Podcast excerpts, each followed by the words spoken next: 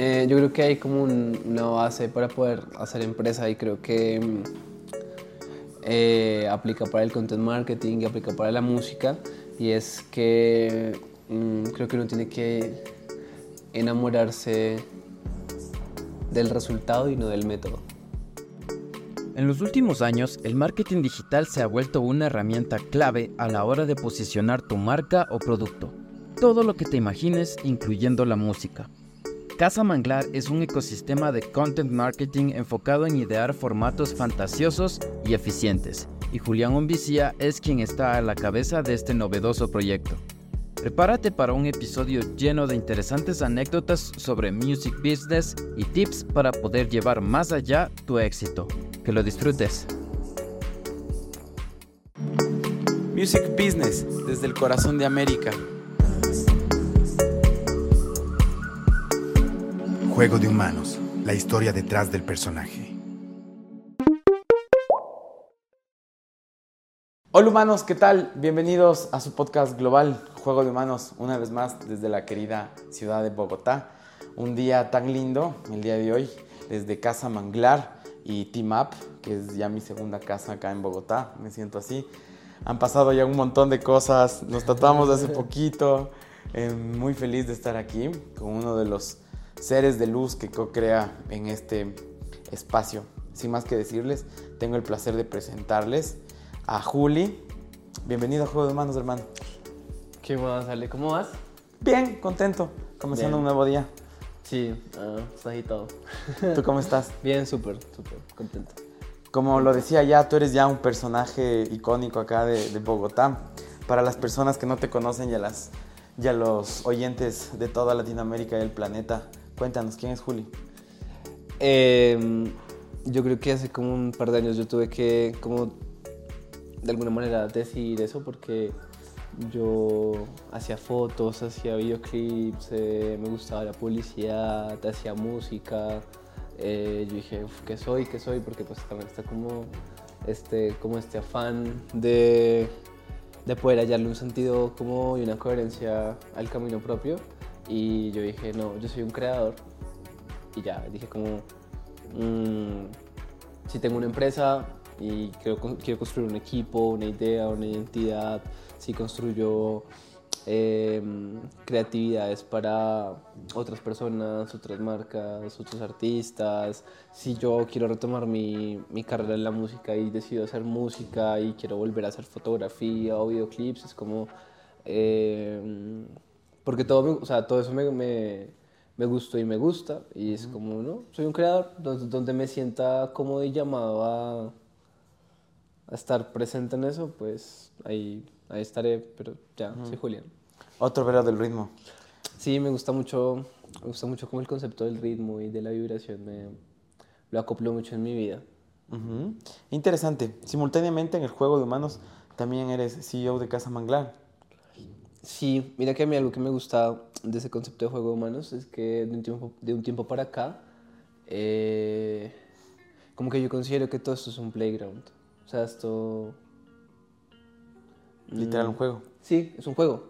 O sea, es, es muy, es muy curioso porque igual uno se tiene que tomar en serio muchas cosas, porque pues cuando uno ya adquiere responsabilidades, pues es otro tema, no más, por ejemplo, no sé, eh, administrar nóminas de equipos que, que pues, Dependan de ti y tus decisiones. Claro, obviamente pues por la fuerza productiva de cada uno, pero quiero decir, a la final son tus decisiones administrativas y comerciales las que terminan como garantizando el cumplimiento de, de las responsabilidades que tú adquiriste con todo un equipo y aparte con contigo mismo, porque hay una gran verdad es que cuando uno emprende, uno no solamente administra el equipo, sino también uno es autoempleado.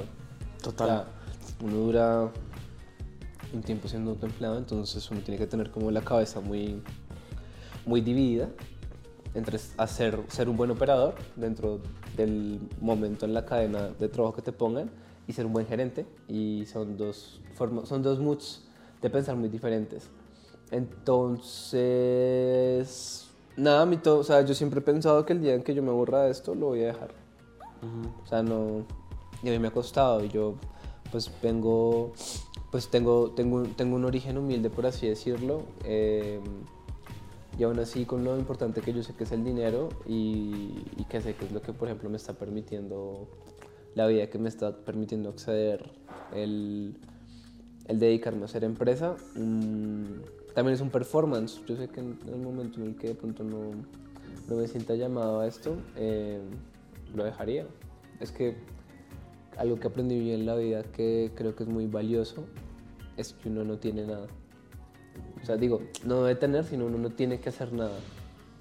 Uno no debe hacer nada. Yo me salí de la universidad, me salí del colegio, eh, cuestioné muchas cosas dentro de mi casa, mm, pero no como por rebelde, como sin causa, sino porque yo me negaba a hacer cosas sin entender por qué las estaba haciendo.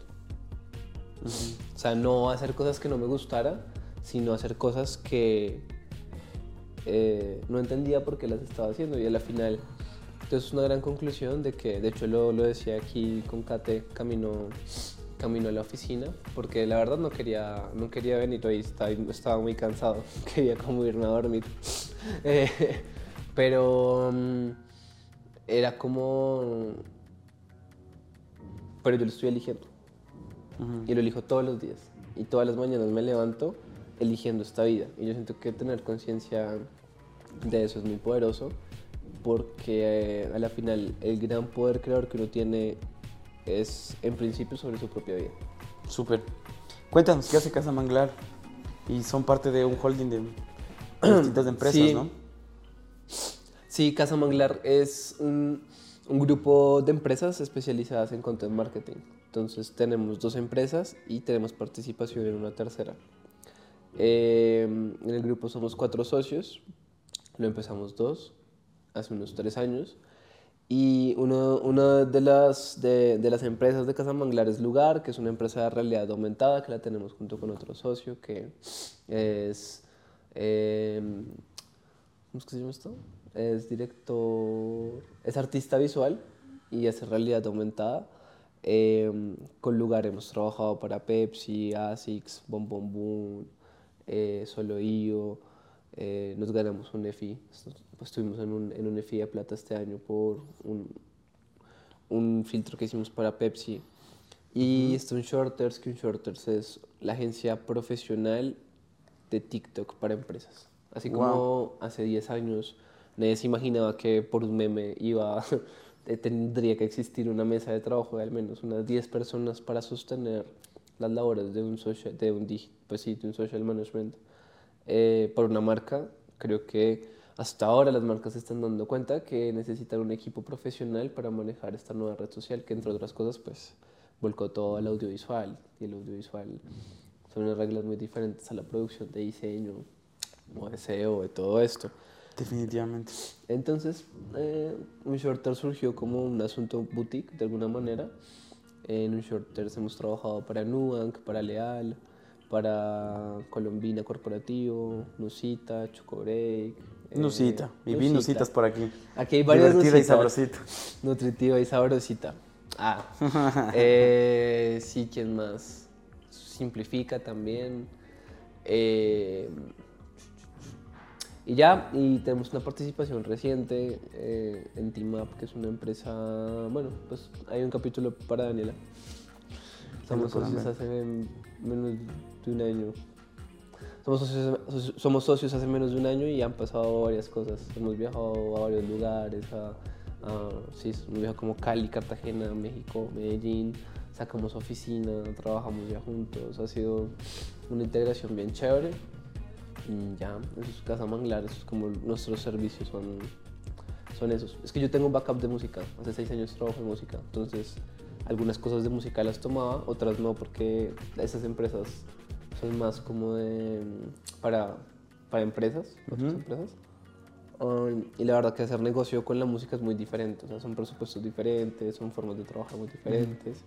Definitivamente. Y nada, encontré como el match que me hacía falta para poder como capitalizar y, y como también hacer mi despliegue creativo en un área que me encanta que pues es la música y, ya está, entonces aquí estamos. Dani, socia de Casa Manglar. Súper, buenísimo. Y antes de irnos más en el juego de humanos, que ya le dejamos como un montón de cosas de lo que está pasando de un chico colombiano de 23 años que le gusta divertirse y hacer distintas cosas. Em, así que gracias el día de hoy, sé que estás algo cansado y que estés aquí No. a llenarnos de, de energía. Mira que me pasó que llegué a la oficina y Se nos fue con Ya. las empanaditas y la buena sí, charla. Exacto, claro. Y es que es otra cosa, o sea, yo necesitaba también mucho este espacio porque la empresa hoy somos ocho personas en la empresa. Em, pero la empresa tiene tres años, esto es reciente. Hace un año éramos solamente cuatro, pero éramos virtual. Y es, es otra cosa. A mí me gusta mucho estar acá en este espacio también porque mi universidad yo la pasé por estas calles. Mi universidad fue una temporada demasiado fea en mi vida. Entonces me gusta estar acá porque siento que estoy resignificando eso y porque yo lo soñé. O sea, yo no lo soñé de pronto en el mismo barrio, pero sí me imaginaba caminando estas calles muy diferente. Y la vida, pum, me puso Qué lindo. así. Y, es- y esta parte es como Howard, es decir, voy a Sí, dejar unas, unas tomas. Es- que ver. Es bien, bien bonito. Chapinero es un barrio que siento que me llama mucho. Creo que hay unos lugares así súper particulares que tú llegas y dices como eh, Chapinero, Madrid también. Cuando llegué sentí como, yo no sé, pero yo creo y siento que yo voy a estar acá una temporada de mi vida. O sea, lo, Súper. lo lindo. siento en los nuggets. Y bueno, Muy- ya vimos un poco de lo que Juli hace en el juego de humanos.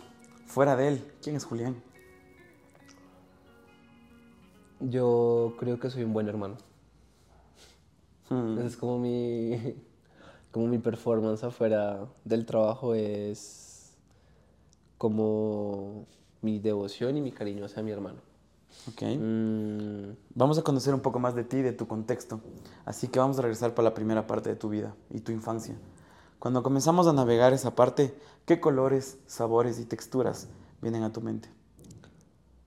el campo. Mi, mi familia, yo soy la segunda generación, no mentiras, yo soy la primera generación que no creció en el campo.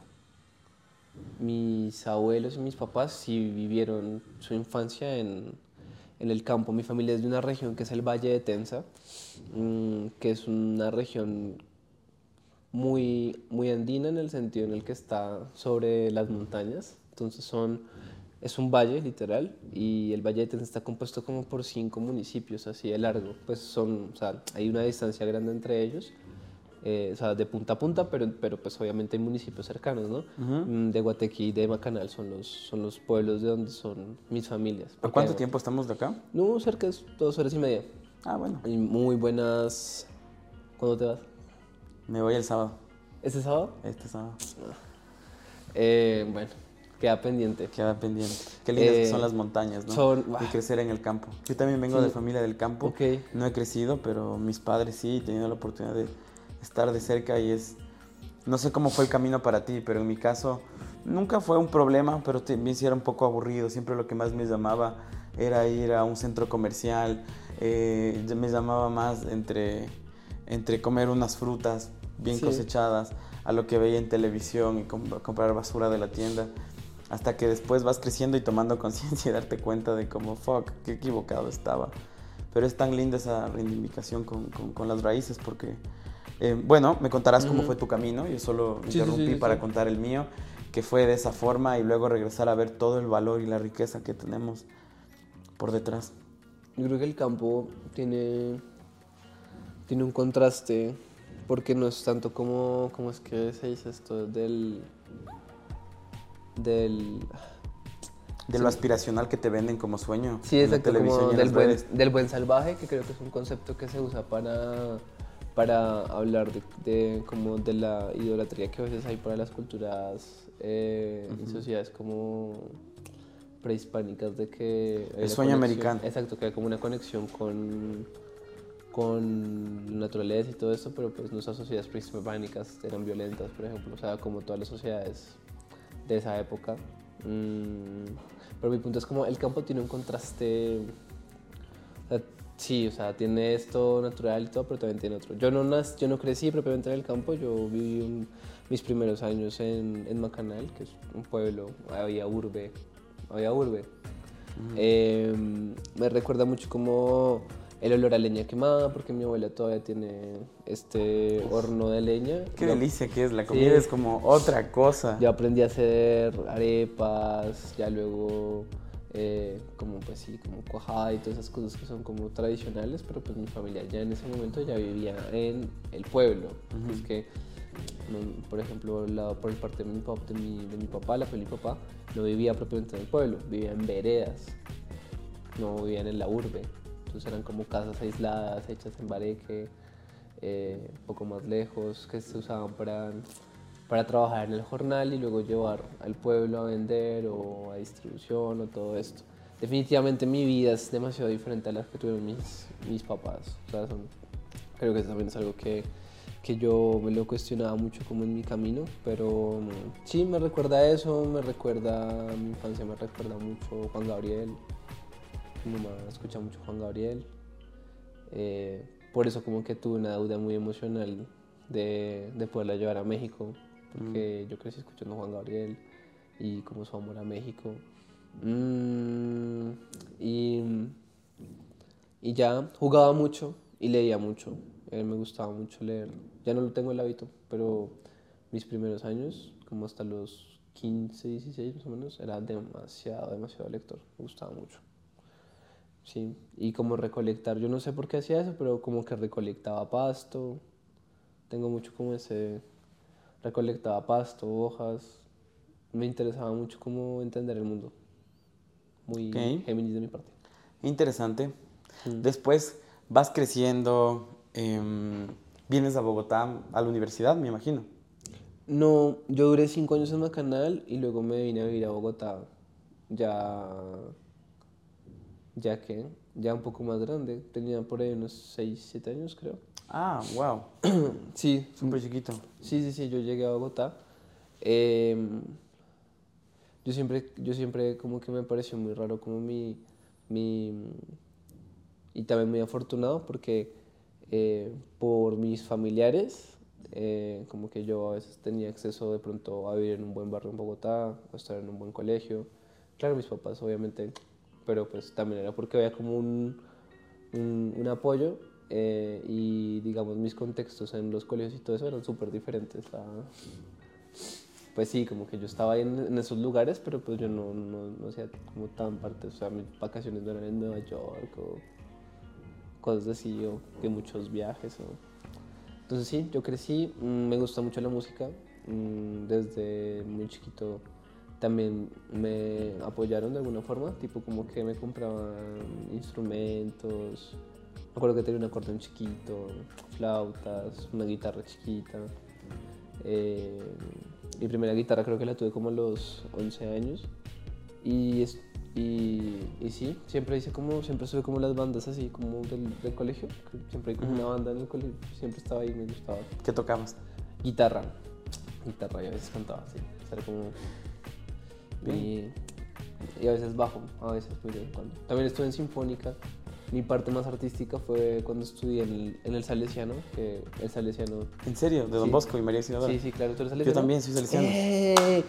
Eh, un corazón tan grande como Como las arenas del mar. Ah, Qué Mira, chimba. que han pasado los años. Esa- no dejado años de amar. Sí, sí, sí, claro. misionero, yendo a las distintas comunidades. Y lo chévere de los salesianos era que era otro tipo de católico, ¿no? No sí, el era típico, otro tipo. no el típico aburrido que está solo en la iglesia rezando, sino es como de salir, de acampar, de vivir, de, Mucho arte, de mucho moverse. deporte, de- sí. ajá. Efectivamente, esa fue la diferencia. Sí, claro. A mí la época del Salesiano fue, fue una chimba porque yo luego regresé a vivir a Tunja. como- no regresé, fui a vivir a Tunja, tipo unos 3, 4 años, del 2000 hasta el 2012. Eh, que eso fue quinto, sexto, séptimo. Fueron mis... Y ahí yo llegué y pues yo ya, ten- o sea, yo ya tocaba algunos instrumentos y tal, pero yo llegué y tenía sinfónica, me subieron a una sinfónica de mayores, tocaba el saxofón, saxofón Ah, tenor, wow, o sea. estaba en el grupo de, de teatro y siempre me ponían como protagonista en el grupo. O sea, yo llegué, estuve tres años haciendo obra y en las tres obras como que me daban muy buenos papeles, me nominaban. El- Los salesianos tienen aquí en Colombia, no sé si en otros países, pero tiene el Festival Artístico Salesiano, que se hace una vez al año y es como recogen a todos los salesianos a nivel nacional a que se presenten y compitan. Y hay como 17 categorías. Escultura, fotografía, eh, lienzo, arte dramático, comedia, monólogo, poesía, cuento. Y mi sueño era ser escritor, no era ser un músico. Mira tú. Sí, yo escribí mucho. Escribí mucho como en esa, en esa época. eh, y yo no sé por qué. Yo, yo siempre he creído que, por eso creo que esto es un, un playground. Yo siempre he creído que las cosas que yo he logrado, tipo como, no sé, no, no necesariamente como esto, el espacio físico, como que de alguna manera te da una noción de algo, pero no sé. Quiero decir, eh, yo admiraba mucho al maestro Fernando Soto Paricio y él leyó uno de mis poemas que se ganó como un premio a nivel nacional. Pero, pero digo como que esas cosas pasan porque fueron muy circunstanciales, porque eso tipo como el cucarrón no sabe que... No, el cucarrón vuela porque no sabe que no puede volar. Sí, literal. O sea, si yo supiera hoy en día todo lo que se requeriría para hacer una empresa hace un año, hace tres años, seguramente lo vería súper imposible. Pero es que... Sí, es así como... Como el obrero se hace el andar también, ¿no? Sí, sí, sí, total. Y, dicen que emprender, en uno de los podcasts recuerdo, Mm. que es como lanzarse de un, de un avión y vas construyendo el paracaídas mientras vas cayendo. Sí. Sí. me pareció inter- una interesante forma de ver las cosas. Porque es una ruleta rusa completa. Algunas veces es cierto, sí. Si no, definitivamente. Todo esto es un, una incertidumbre. Em, pero hay como, ¿has visto ese meme que es como, nada tiene sentido y nada tiene sentido? sí, has visto, ¿no? Que es como de, de este que está como en el bus triste y en el bus feliz. Ajá. Eh, a veces me siento como, "Uf, nada tiene sentido. Entonces, como, nada tiene sentido. Y es como, marica. eh, y, y- y- digo yo en este momento como, ¿qué es lo peor que puede pasar? O sea, que me quede sin dinero, que quede de pronto con una deuda, pero estoy joven. O sea, no... Aquí estamos. Sí, no, no tengo hijos, no, todavía puedo hacer eso. La gente Bien. que tiene hijos y emprende, mis respetos, porque... Eso sí es otra cosa, por eh, dos. God plan. Ha estado muy interesante pasar esta primera parte, conociendo al humano detrás de Juli. Volvemos luego de estos comerciales. Tu logística, simple y a tiempo. A través de nuestra plataforma, contrata y gestiona tus envíos a todo el país. Tu felicidad es la nuestra. Tus éxitos son los nuestros.